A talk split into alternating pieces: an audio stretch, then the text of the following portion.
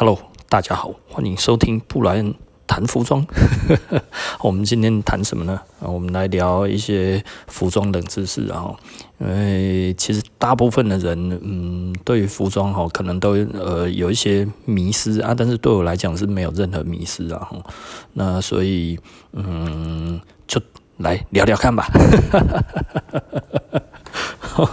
啊，我们第一个题目啊，哈，呃，牛仔布为什么会褪色？哈。那其实很多人就会觉得，诶，牛仔布它为什么会褪色？为什么会色落？哈，诶，它究竟是怎么回事呢？呃，有一些人就说，哦，因为它怎样，巴拉巴拉都都讲都讲不清楚啊，哈。呃，实际上因为很简单，哈，呃，Indigo 哈，它在呃呃，它它要先从。呃，刚刚怎么讲？从从植物拿出来之后哦，我也不知道它到底怎么拿的。然后所以我们讲拿出来之后哦，它其实老实说哦，它其实是比较接近于粉末状的东西。那它需要把它打成溶液哦，就是我们所谓的打染、打蓝的动作哦。那打蓝之后就可以染色，然后呃，但是呢，它在那个干掉。成色的过程当中，它其实又会变回去 particle 哈，那所以它是呈现于粒子状，哦，它并不是溶液状，然后直接溶在里面，它其实其实是呈现粒子状，然后呢，呃，附着在那个附着在那个呃，刚刚怎么说，布料里面哈的纤维上，所以呢，indigo 没有办法染什么东西呢，它其实没有办法染。那个非天然纤维哈，它而且不能带油脂，所以呢，其实呃，只要有油脂的，比方说羊毛啊、cashmere 啊，或者是皮革，它其实非常非常的难染哦。为什么呢？因为呃，它只能是一个水性的一个状态，并且它最后呢会呈现呃粒子附着。那所以简单的来说哈，就是如果不容易附着的，它其实就染不上去哦。那呃，蓝染皮革要怎么做呢？它其实就是要皮革要退油，可是退油之后会变硬，那所以呢，它退油之后，然后再上色，上色完之后再。再再加油哦，再把油揉进去，然后再让它变软，然后呢再退油，然后再染啊。它每次其实就是一一次一次一次一次一次这样子，会越染越深。为什么蓝染皮很贵？因为它要染非常非常多次哈，大概染差不多嗯十次左右吧。羊毛也是一样，Cashmere 也是一样。为什么这些东西都不容易着色呢？因为实际上它其实都必须要反复的、反复的处理哈，呃，然后才有办法让那个 indigo 哈在上面着色，并且呢，它还是会掉。那所以呢，为什么它在掉的地方就是我们常常摸到的地方啊？为什么一摸就会变成蓝色的呢？因为它其实呢，就是。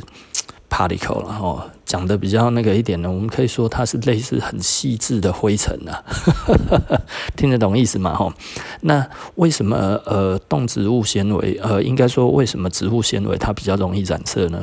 因为植那个植物纤维哈，通常它的纤维里面哈会有比较多的空隙，比较多的孔隙哈，可以让这些 particle 附着在上面哈。那相反的呢，你如果是一些石化纤维的话，它就没有这些孔隙。基本上这些 particle 就很难附着，所以基本上呢，你很难看过什么来来弄是 indigo 啊，或者是什么那些是 indigo，因为基本上黑细胞 coding 的代际，你知道吗？哦，太难了啦哈。所以基本上，因为奶龙它其实是非常坚硬、非常坚呃、非常有韧性的东西哦，所以它的纤维基本上是没有任何缝隙的，它没有办法让那个 那个 indigo 附着哈。所以嗯，呃，大大致上就是因为这个原因啊，所以呢，诶，牛仔裤啊或者可以蓝染的东西，为什么它都会一直色落哈？啊，为什么摸到之后它其实你的手会蓝蓝的？其实因为它其实是。particle 的关系，它其实不是溶剂，然后它也没有，它并不是完全渗透进去纤维里面，它其实是附着在纤维表面。哦，OK 吗？好，那我们第二个，呃，我们再来讲的就是，诶，羊毛为什么会缩水？嗯，羊毛为什么会缩水嘞？哦，基本上呢有两种说法了，那两种都对了哈。那第一个来讲是物理性的缩水哈，羊毛它其实有很多倒钩，它的那个纤维哈，它其实呃它的鳞片呢会呈现倒钩状的哈，它也不是真正倒钩状，它就是很粗糙，好像它会刺刺的这样子刺出来。然后呢，这个东西呢，其实呃也跟我们有一些人哈皮肤哈比较比较比较敏感的吼，通常就是毛孔比较大的人吼，毛孔比较大穿那个。羊毛会比较不舒服，是因为它其实是羊毛的纤维的那个倒钩哈，会烧到你的那个那个毛细孔的周围哦。那所以这样子，我们就会觉得痒痒的，然后觉得不舒服。那如果呢，毛细孔比较细的人呢，他其实就比较感受不到哈。那这个很有趣了哦。那也就是说，冬天的时候我们的毛细孔都比较小，夏天的时候毛细孔比较大。所以有的时候你会觉得，诶，我在夏天穿的时候，哇，觉得好痒好扎，但是我到冬天穿怎么就不会了，对不对？因为你的毛细孔缩小，就这么简单。那因为这样子呢，物理性的缩水就是。如果它交缠在一起的时候，那它交缠在一起的时候，互相卡住的话，它这个其实就会产生缩水。羊毛毡就是用这一个原理哈，它非常的容易纠缠，所以呢，你一直搓搓搓搓搓搓搓，会把那个羊毛哦一坨羊毛搓成一坨羊毛毡哦。这个其实是羊毛毡的那个的，它它其实是一个物理的现象。那但是它还有一个化学的现象。那化学的现象是什么呢？这是用化学来解释，就是呃。所有的动物的氨基酸蛋白质都有所谓的水基，然后就是 OH 基，OH 基就会有一个力量叫做什么力呢？叫做凡德瓦尔力。那凡德瓦尔力哈，如果在湿气比较重的时候，它会张开。哦，啊，因为它那个时候电荷的关系哦，它其实就是呈现一个呃比较弱电荷的状态哈，所以它的那个那个分子间力哈会比较弱。那比较弱的话，它会打开。那如果呢，当干燥的时候，尤其快速干燥，它那个凡德瓦尔力会加强，会变大。哦，它变大的时候呢，它其实分子间力就会建立。就会变大，渐力变大的话，然后那个键就会缩短，缩短之后，其实就会造成化学上的那个缩水。那所以哈，你会发现有一点哈，非常有趣的哈，就是你觉得它缩水了，你怎么拉都拉不开。可是你给给它泡个水之后，然后再透过水这样子慢慢把它撑开，诶，它其实是撑得开的哦。但是呢，会为什么有一些会它其实是缩的非常非常夸张呢？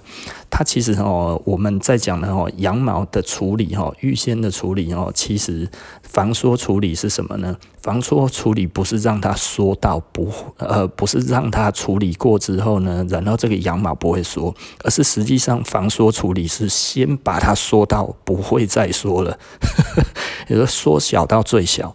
那缩小到最小之后再去。再把这个纤维再拿去做成纱，然后再织成布，这样子来讲的话，它其实就是做过了防缩加工，不会出问题的布，对不对？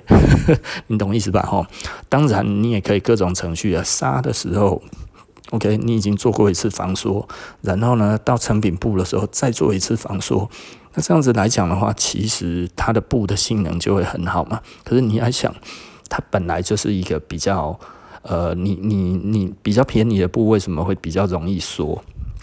就是因为它看起来比较长啊，它可以卖你的，它它卖给你哦，看起来你买起来都是一样长，对不对？你买起来假设都是一公尺的布，有防缩过的，那它里面本来的那一些纤维当然就比较多，比较密实嘛，哈。那没有防缩过的，诶，你买了之后剪起来做起来衣服一样，但是呢，诶，一。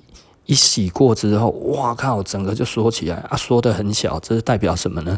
代表它本来其实成本比较低啊，因为它给你一样多的、一样多的布料的大小，但是它实际上呢，里面的纤维量比较少，那这样子不就是减？这就算是一种偷工减料了哦。那以往来讲的话，其实布料他们很多都会。做，嗯，该要怎么讲，就不会做很多的防缩了。所以以往来讲，诶、衣服好像没有那么贵。可是现代来讲的话，其实衣服比较高贵一点的，其实它完全都防缩过了。所以它其实同样一块布，它里面其实是有更多的纤维在里面。而它本来就是因为假设它是一公尺，它可能缩到剩七十公分，所以对它来讲成本相对就更高嘛，哈。也就是说，它多了百分之三十，对不对？这样子听得懂了，哈。OK，好，因为呃，我我你你如果记不起来的话，就只要记住一点哈，动植物纤维哈都有 OHG 啊哈，哎，OHG 就是所谓的水基，水基的话，如果我们遇水的时候，它的建力会减弱，然后所以那个那个那个那个渐氢键长哈就会比较长。然后呢，没有水的时候呢，它其实渐力会变大，渐力变大的话，氢键缩小，那所以其实是氢键的问题啊，不是口香糖哦。哦，这个很少人知道哈，我们念化学的知道了哈。那好，OK，那再来呢，第三个就是最长的天然纤维是什么？哦，到底什么？纤维是最长的天然纤维，然后一般天然纤维我们都是所谓的短纤维哈，但是只有一种纤维是最长的天然纤维，那是什么呢？那就是蚕丝，对不对？蚕丝是最长的天然纤维，因为一只一个蚕，然后吐丝，它其实就是从头吐到尾，那吐到吐完之后做成一个茧之后就羽就就变成了蛹，然后就等羽化成那个。呃嘛，吼，那，嗯，所以呢，最长最长的那个那个那个蚕丝，呃，最长最长的纤维，天然纤维就是蚕丝。那其他的纤维呢，如果是呃长纤维，其实都是那个呃。非天然纤维就是人造纤维了哈。那蚕丝的话其实比较有趣，然后蚕丝来讲的话，其实如果蚕丝都没有处理，它摸起来其实有一点像是棉花的那种感觉，像棉的，它其实涩涩涩涩的哈。那但是呢，它其实主要就是它有一个所谓的丝质，还有丝胶。那这一些东西在处理的过程之中呢，然后如果你把表面那些东西都洗掉的话，还有它中间的那个丝质。吧，还是什么？哦，我有点忘记那是什么了。其实我还是没有草稿，你知道吗？我觉得我太熟了，就我发现我讲到蚕丝竟然稍微卡卡的，加大了。好，那没问题的哦，大概就是这样子的哈。那所以呢，呃，蚕丝来讲的话，一般来说它是呃双中空管哦。那双中空管的纤维来讲的话，它其实呢就等于像是嗯气密窗的道理一样了哈。也就是说呢，为什么它会冬暖夏凉？因为它其实会隔绝外面外界的那个那个气温，就像哎、欸、你有一个气密窗一样哈。所以呢，它的那个那个热传导呢会比较慢一些些。那简单的来讲，就是如果它够厚的话呢，在夏天来讲，诶、欸、诶、在它它就是该要怎么讲，调节体温会调节的比较好了哈。冬天也是一样，然后我的公司哈，但是蚕丝的一个特点就是它其实没有办法防非常非常寒冷，但是它。也没有办法在非常非常热的时候穿，它其实就是要在春夏的时候穿是最好的，因为这个时候它调节的最刚好，你懂我的意思吧？哈，因为它的厚度跟它的纤维特性来讲的话呢，不会让你一下子过热，也不会让你一下子过冷，但是太热跟太冷哈，对它的性能其实都有伤了哈。好，OK，那再来是，诶，为什么干洗不会缩水？哦，这个其实因为我们前面已经讲过了哈，为什么羊毛会缩水哈？那其实在这里在讲干洗剂哈，干洗剂它不含水，所以干洗剂常常是乙醚啊或者一些石化类的东西。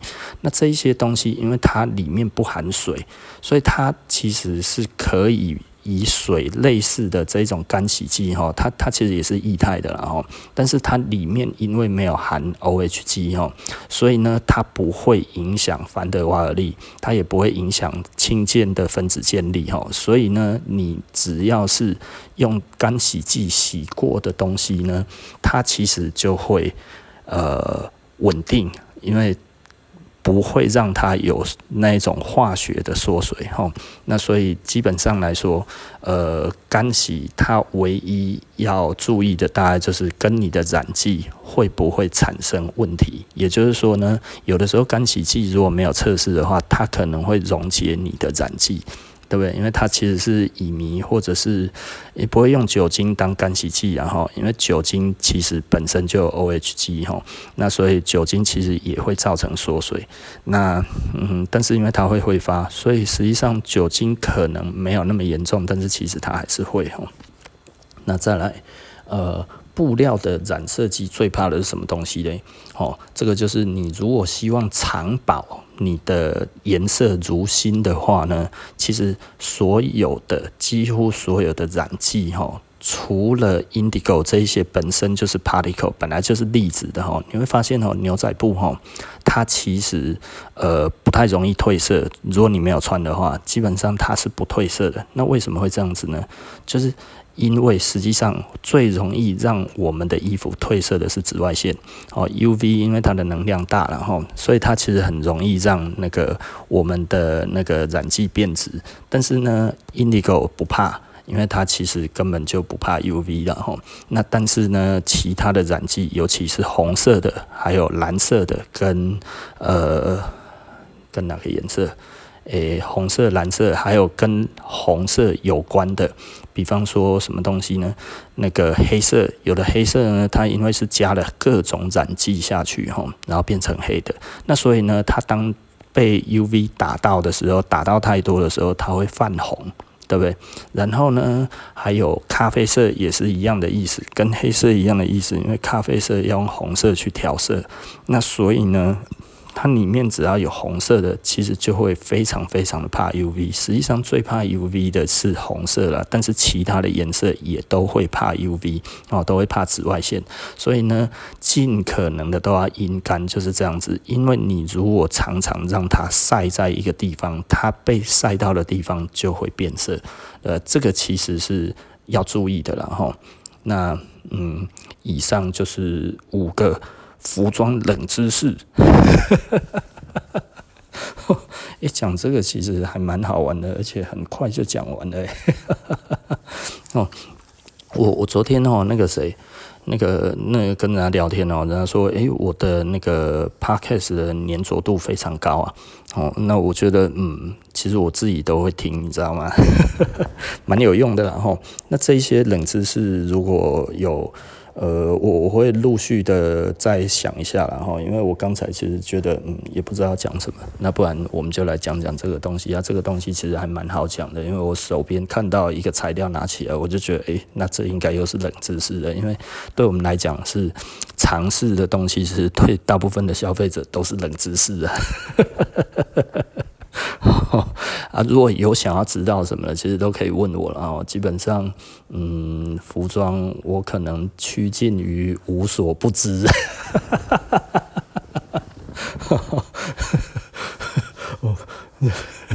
这个感觉是非常非常的呃塞雷啊，然后，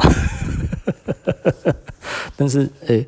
皮革啊，然后布料啊，制成啊，织布啊，纤维啊，这些东西我大概都知道了哈。呃呃，历史啊，什么这些我大概也都晓得。所以呢，嗯，对，以后我们再来慢慢聊，因为这个可能可以做，光是这种东西可能可以做一百集吧。随便想个东西都有。好，因为这个其实有一点基本了。老实说，这个有一点基本了哦。那所以，如果大家知道的话，其实以后就比较清楚了，对不对？哦，你要知道布料为什么不要曝晒，对不对？那嗯，为什么怎么样？为什么怎么样？为什么怎么样？这些东西其实很多了哈。那听一听，诶，渐渐的，大家就知道衣服它的它的如何保养，然后如何嗯。该要怎么说嘞？诶，如何保养？好，OK，那我们今天布莱恩谈服装就到这里，那我们下一集不见不散哦，拜拜。